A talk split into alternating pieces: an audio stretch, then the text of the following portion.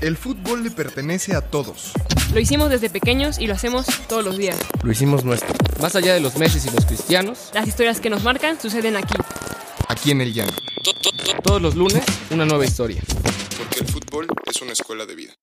Apuntes de Aragona presenta Historias del Llano. ¿Qué tal amigas, amigos? Buen lunes, lunes más de Historias del Llano.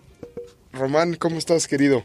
Eh, bien, bien, bien, aquí, arrancando la semana. Un saludo a todos los radioescuchas y emocionado, pues, emocionado por el capítulo de hoy que creo que va a estar muy interesante y aparte va a aclarar. Muchas de esas eternas dudas. Sí, exactamente. Eh, justo este, tenemos en cabina a Enrique Galindo. Eh, Quique, bienvenido. ¿Cómo estás? Bien, muy bien, muchas gracias. Oye, Quique, a ver, pues cuéntanos uno. eh, ni siquiera sé cómo presentarte bien porque me estabas contando fuera del aire todas las divisiones que hay respecto a la medicina del deporte, el entrenamiento deportivo, eh, Rehabilitación. rehabilitación, fisioterapeuta y demás. Eh, pero cuéntanos porque se dice que eres como el gurú, el gurú de las rehabilitaciones y de las readaptaciones, que es un contexto nuevo. Eh, pues bienvenido, cuéntanos qué estás haciendo. Muchas gracias. Bueno, pues mira, te platico. Eh, de formación académica soy licenciado en entrenamiento deportivo. Eh, posteriormente tuve la fortuna de eh, realizar un máster profesional en Barcelona. Entonces soy máster profesional en alto rendimiento en deportes de equipo. Ok. Eh, posteriormente hice una maestría también aquí en México, en la Universidad Autónoma de Nuevo León, en actividad física y deporte con orientación al alto rendimiento. Y ahí es donde hago, digamos, mi trabajo enfocado hacia la adaptación deportiva. Ok. Y actualmente me encuentro estudiando el doctorado en la Universidad de Barcelona en la Facultad de Psicología. Órale. O sea, y a mí me sonó esta palabra que es readaptación, ¿no? Que, explícanos qué tiene, qué es este concepto, por qué es importante. Bueno, este concepto de readaptación deportiva en los últimos años ha estado muy en boga de los especialistas y, bueno, tiene como finalidad apoyar y coadyuvar con los diferentes eh, especialistas para que cuando un jugador o una jugadora en este caso de hablando de fútbol regresen a su actividad competitiva en óptimas competencias, en óptima capacidad, perdón. Es decir, muchas veces por una mala readaptación deportiva, un jugador o una jugadora puede frustrar su carrera profesional. Ok. Entonces, si un fisioterapeuta colabora bien con el médico, también tiene que hacerlo con un readaptador deportivo. Este nuevo concepto de readaptación deportiva lo venía realizando o un fisioterapeuta o un preparador físico. Hoy en día ya existe eh, principalmente en Europa este, este término de readaptador deportivo y que en México, bueno, cada vez se empieza a proyectar incluso ya en algunas escuelas. Nos, nos contabas fuera del aire que es como un tema muy complejo porque justamente no trabajan solos, ¿no? Sino que tienen que estar como conectados en el todos en el mismo canal y desde el diagnóstico tienen que eh, como trabajar en conjunto. Sí, sí, la verdad es que eh, es un tema incluso de colaboración, de, de quitar egos, de quitar egos porque tenemos que trabajar todos en pro de que los jugadores y las jugadoras salgan eh, lo más rápido posible. Entonces tienes que colaborar desde el primero que nada del médico. Que el médico dé un, el médico de deporte dé un buen diagnóstico, posteriormente que se colabore bien con el fisioterapeuta y el redactador deportivo, ya una vez concluido el trabajo de estos dos especialistas, el redactador- redactador deportivo tiene que encargarse de regresar al- con el preparador físico al atleta de tal manera que ya pueda realizar prácticamente su competencia sin molestias, sin dolores. Por eso es que me resulta en ocasiones...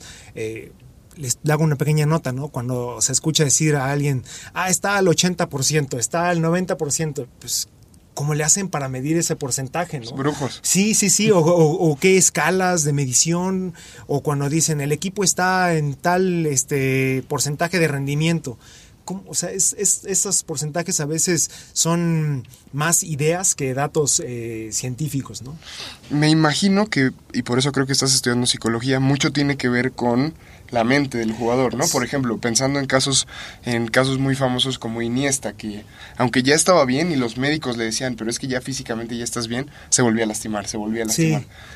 ¿Cómo, ¿Cómo haces esa readaptación? esa per- tienes que volver a ganar la confianza. Sí, ¿no? sí, por supuesto. Parte del proceso de readaptación deportiva también incluye crear tareas eh, relacionadas con este estrés que la competencia tiene. Ok. Es decir, nosotros tenemos que crear como redactadores deportivos, tenemos que crear situaciones de competencia lo más cercanas al- a lo que pueda pasar en un partido.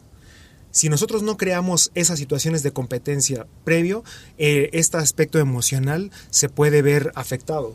No tienes la confianza. Claro. Por ejemplo, una persona que tuvo una lesión muy fuerte de rodilla, si no le genero la suficiente confianza fuera de la competencia, cuando la realice, ahí puede tener una recaída por esa falta de, de, de- pues a Sí, lo mejor de de- estrés, de ese estrés que necesita, ¿no? Previo al- al- a la competencia. ¿no?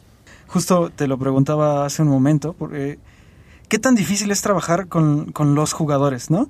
Porque está como esta idea como de rockstars, de los jugadores, y justo por todo lo que dices, debe, o sea, requiere muchísima disciplina, eh, constancia, ¿no? Y como mucha conciencia de lo delicado que puede, que puede ser. sí, sí, en realidad eh, la diferencia radica principalmente pues en los estados emocionales de los jugadores. El jugador profesional que está todavía en fuerzas básicas eh, tiene una mentalidad pues propia de la edad, de juvenil, de, adolescente. En cambio, el jugador que ya está, aun cuando es adolescente, cuando ya está en el, alto rendimiento, ya se empieza a visualizar de otra manera. Entonces ya ese, es, ese cambio de nivel ya hace que se comporten de otra manera, que ya vean su, su profesión desde diferentes ópticas. Y el trato, pues sí, sí es diferente. El trato con el jugador profesional eh, ya, ya es más de convencimiento, menos conflictos, eh, tratar de, de dejarle... De seducirlo un poco. Sí, exacto, de seducirlo, incluso decirle las cosas como, como son en algunos casos, ¿no? Decir, ¿sabes qué? Vamos a llegar a un estrés que incluso pueda sentir, eh, por poner un ejemplo, te puedas sentir ahogado, puedes sentir un poco de mareo, pero va a ser normal, va a ser parte de tu proceso de, de pues de entrenamiento, de recuperación, y ellos se, se van mentalizando a esa, a esa situación. ¿no? En cambio, cuando son más, eh, más jóvenes, pues tienes que, como se dice coloquialmente, venderles eh, ahí este, la idea poquito a poquito, ¿no? O sea, darles el dulce, ¿no? Ok. Tú has estado, ya nos contarás este, que has estado en varios equipos, ahorita nos, nos platicarás tu historia a fondo, pero para que la gente funcione, ¿cómo, para que la gente sepa cómo funciona, a nivel desglosado, un equipo profesional trabaja con un médico del deporte, ¿no? Sí. Un fisioterapeuta. Así es. Y además, lo, lo más nuevo es tener un readaptador. Sí, sí. La, la, ¿O hay algunas piezas faltantes en ese? Pues eh, hoy en día, eh, digamos que se han eh, involucrado diversas áreas, diversas áreas. Eh, los clubes eh, internacionales cuentan con inteligencia deportiva, cuentan con eh, un área de medicina del deporte muy completa, ¿no? Pero digamos que a, a, grosso modo tendría que tener un médico del deporte, un fisioterapeuta. En algunos casos ya el redactador físico ya es necesario por la cantidad de competencias que, claro. que existen y el preparador físico que ya forma parte del staff ¿no? propio de, de un equipo profesional. Oye, ¿y cómo empezaste? O sea, digo, además de que estás preparándote continuamente, ¿cómo, cómo entraste al fútbol profesional? ¿Cómo es tu historia? Bueno, ¿Cómo... primero que nada, yo decidí eh, por eh, azares del destino renunciar al, al intento de ser jugador. Siempre tuve esa inquietud de poder jugar profesionalmente y pues en esos tiempos, y digo esos tiempos porque ya son, ya son algunos años, eh, tuve que tomar la, la decisión de, de, dejar de jugar o dejar de intentar jugar profesional y dedicarme a estudiar. yo creo que muchos eh, y muchas se encuentran en ese, en ese dilema, ¿no? De querer ser y no, y no poder. Entonces yo lo que hice fue, pues, estudiar lo que tanto me gustaba, que era el deporte, que era fútbol. Entonces me, eh, me involucré más en el deporte, decidí entrar a la Escuela Nacional de Entrenadores Deportivos y de ahí empecé a, forjar mi camino. Desde que entré yo a la universidad, yo ya sabía que quería eh, ser preparador físico. No me llamaba tanto la atención la dirección técnica. Me enfoqué más hacia, las, ciencias que auxilian al rendimiento del deporte. Entonces, así, y a la par de estar eh, en la universidad, tuve la fortuna de conocer al profesor Ariel González, que fue, digamos, mi, mi mentor eh, preparador físico en, el Mundial del 94 con el doctor Miguel Mejía Barón. Y él fue el que, bueno, y hasta la fecha ha sido uno de mis principales guías como preparador físico. Posteriormente eh, conozco al arquitecto Guillermo Vázquez y eres el que me da la oportunidad de ingresar a, Fuerzas Básicas en los Pumas. Ok. Y ¿Esto hace cuántos años? Híjole, entré a Pumas en el 2009. Ok. En el 2009 y bueno, pues eh, prácticamente salí de Pumas en el 2000... Mm, ay, caray.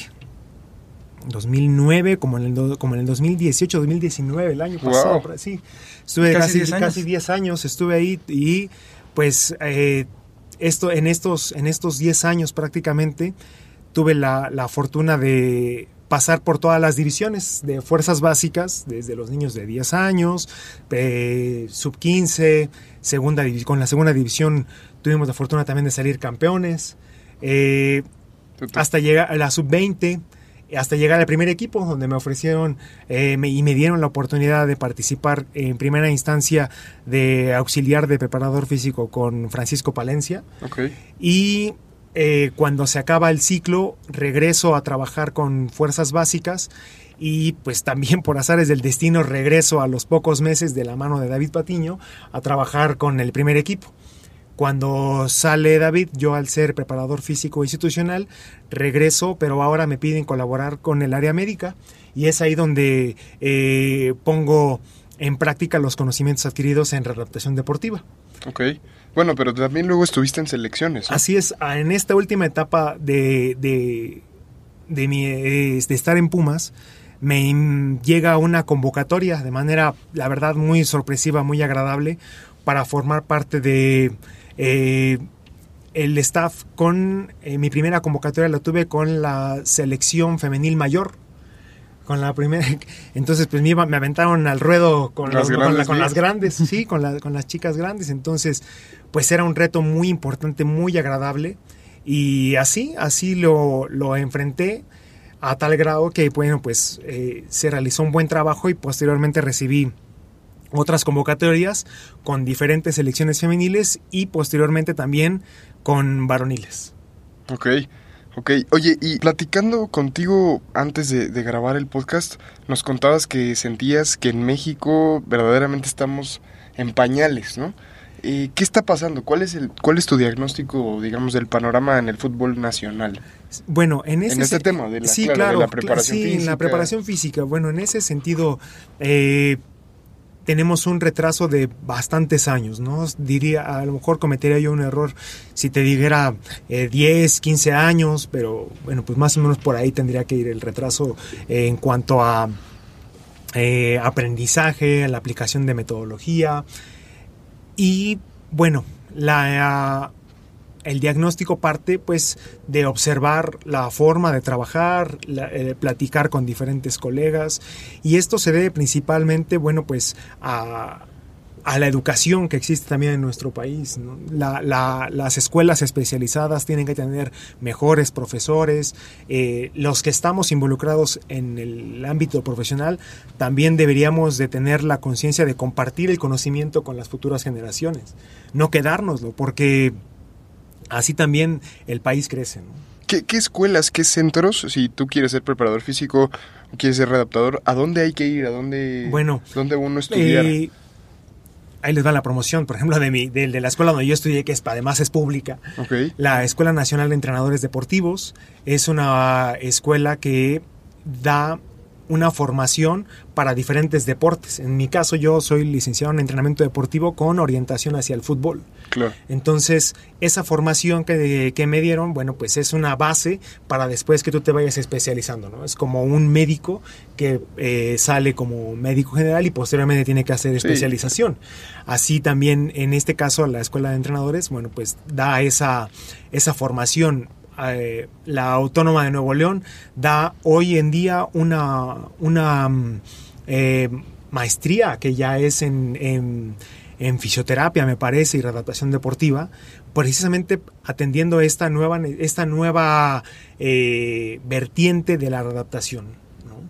Algunas otras universidades también están enfocadas en el deporte, pero están enfocadas en, en otros ámbitos. ¿no? La, la NAWAC de, del norte tiene un, un, enfoque más administrativo.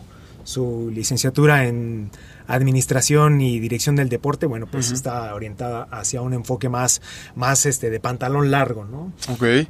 Hay otras universidades que son más enfocadas hacia la, hacia la gestión deportiva. Eh, la Universidad del Fútbol eh, en Pachuca también tiene diferentes especialidades. Entonces, sí hay esta formación académica, pero también requiere que los docentes también estén eh, relacionados con lo que pasa en el ámbito del alto rendimiento, que eso es lo complicado. Puede haber mucha gente enfocada hacia el ámbito escolar, hacia el ámbito de la, de la salud, pero poca gente enfocada hacia el alto rendimiento. Por obvias razones, estás, cuando estás enfocado al alto rendimiento, eh, no piensas en la formación, piensas en tu trabajo nada más. Uh -huh. ¿no? Piensas en que, pues yo estoy en el fútbol y no me da chance de, de, de generar eh, ciencia. Pero el, este, mismo, este, este mismo problema se vuelve, se vuelve un caos porque por eso vienen eh, personas de otro país no porque no solamente porque sean amigos de o porque tengan algún promotor, eso pasa en todos los ámbitos profesionales, sino pasa porque también necesitamos estar mejor preparados para competir con ellos. ¿no? Claro.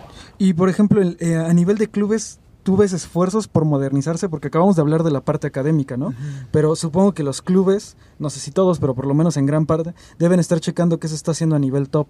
No hay decir, ah, mira, voy a sí, traer o sea, ¿Quién lo hace bien? ¿Quién dirías en México que lo hace bien? O ¿no? que por lo sí. menos lo intenta, ¿no? Sí, hay, eh, hoy en día ya prácticamente eh, todos los equipos de primera división están haciendo un esfuerzo por modernizar sus, eh, sus staffs. En Chivas eh, trajeron a, gente de, me parece que de, Barcelona. Eh, en América se encuentra eh, un buen amigo, Paolo Pasione, que estuvo trabajando en Europa. En Pumas, bueno, pues ahora que está eh, Quique Sainz, que de la mano de como preparador físico de, de, de, Mitchell, también tiene una idea, pues obviamente europea. En, en, Pachuca, que es de los equipos que también tienen tiempo trabajando así, eh, Agustín Lleida trabajó mucho tiempo con esta, con esta vertiente de, de trabajo que yo también eh, aprendí allá en Barcelona. Obviamente, pues ellos por ser eh, catalanes la traen, digamos que de, de, de cuna. Eh, Santos Laguna también tenía, cuando estuvo Pedro Caixinha, fue muy, muy claro en esa idea de, de trabajo. Y bueno, de ahí prácticamente todo lo, la mayoría de los equipos ha intentado, ha hecho un esfuerzo por modernizarse porque de otra manera eh, no compites con otros clubes.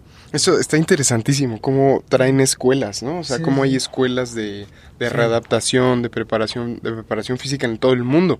O sea, sí. tú fuiste, tú estás estudiando ahorita tu doctorado y supongo que traes la línea que será la línea del Barça, por así decirlo. Sí, principalmente por la, por, por el, por el máster profesional que hice allá.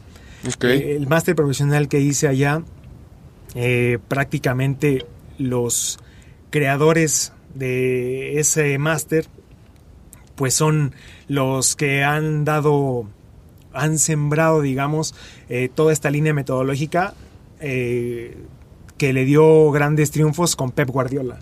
¿no? Eh, profesor Francisco Ceirulo es el que crea esta forma de trabajo y él con diferentes colaboradores como Chesco Spar, como Marceli Mazafred y bueno, muchos otros fenómenos como Julio Tous, son gente que son eso, son fenómenos de la metodología del entrenamiento y han hecho una escuela de tal manera que hoy en el mundo, cuando tú escuchas hablar de eh, Paco Cerulo, prácticamente hablas de Barcelona. ¿no?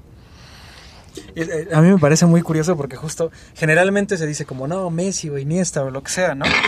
Pero también, o sea, escuchando esto te das cuenta de que eh, otros dirán Pep, ¿no? Y acá en el mundo del, del- de la Sí, rehabilitación, salieron nuevos ajá, ídolos. o sea, como, como pareciera ser que en ese momento confluyeron o, o se encontraron muchos, muchos grandes cracks en muchos niveles, ¿no? Y, y es raro porque justo uno, tú no No, sabes que... sí, ajá, no, y los medios igual y no le están dando la, la suficiente cobertura. Sí, la realidad es que hoy en día el eh, bueno el medio de comunicación pues por obvias razones se enfoca al, al, al futbolista, a los resultados, a esta parte que pues que vende.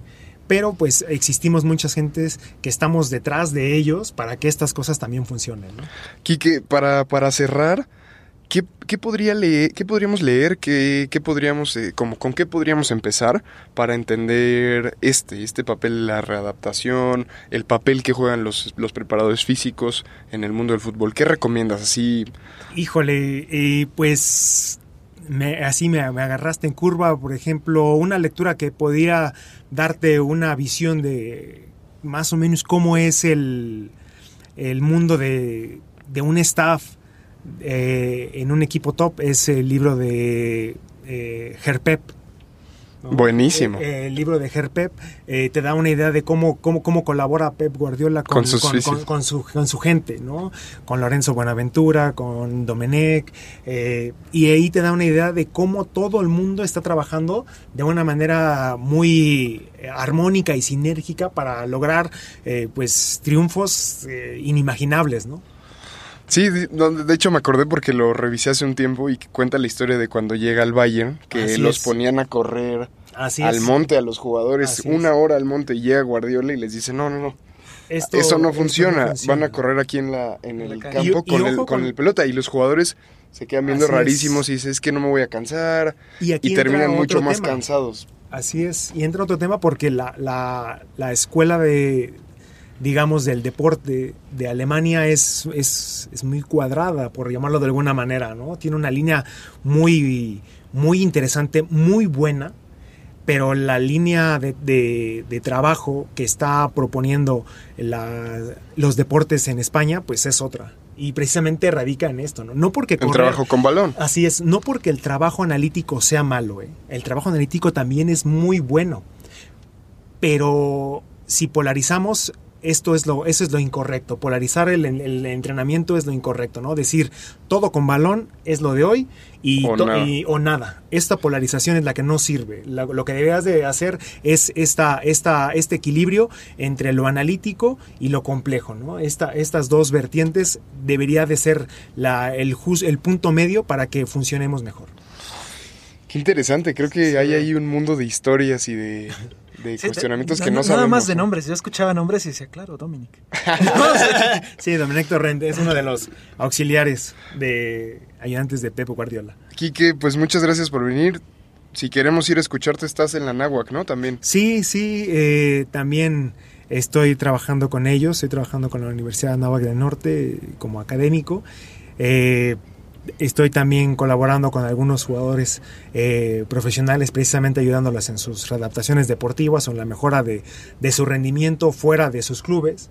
Entonces, Como y- asesorías. como asesorías, sí, sí, sí, como asesorías, como entrenamiento, como estos, este concepto del personal trainer también lo, lo realizo. Y bueno, pues eh, cuando gusten, pues con mucho gusto. Cuando te retires para el equipo de la oficina. Eh, Sí, por sí, supuesto. Llevamos tres jornadas y creo que 14 lastimados. Sí, sí, cierto, cierto, cierto. Nuestro, nuestro portero se lesionó No, intentando bueno, parar un gol. O intentando calentar, ¿no? Así, así. Sí, sí. Nada, gracias, Quique. Gracias, Román. No, muchas No, gracias. Muchas gracias a ustedes. Nos vemos el próximo lunes, ya saben, ahí donde escuchan sus podcasts. Gracias. ¿Quieres más historias? Síguenos en todas nuestras redes sociales como Apuntes de Rabona para ver el mundo desde el fútbol.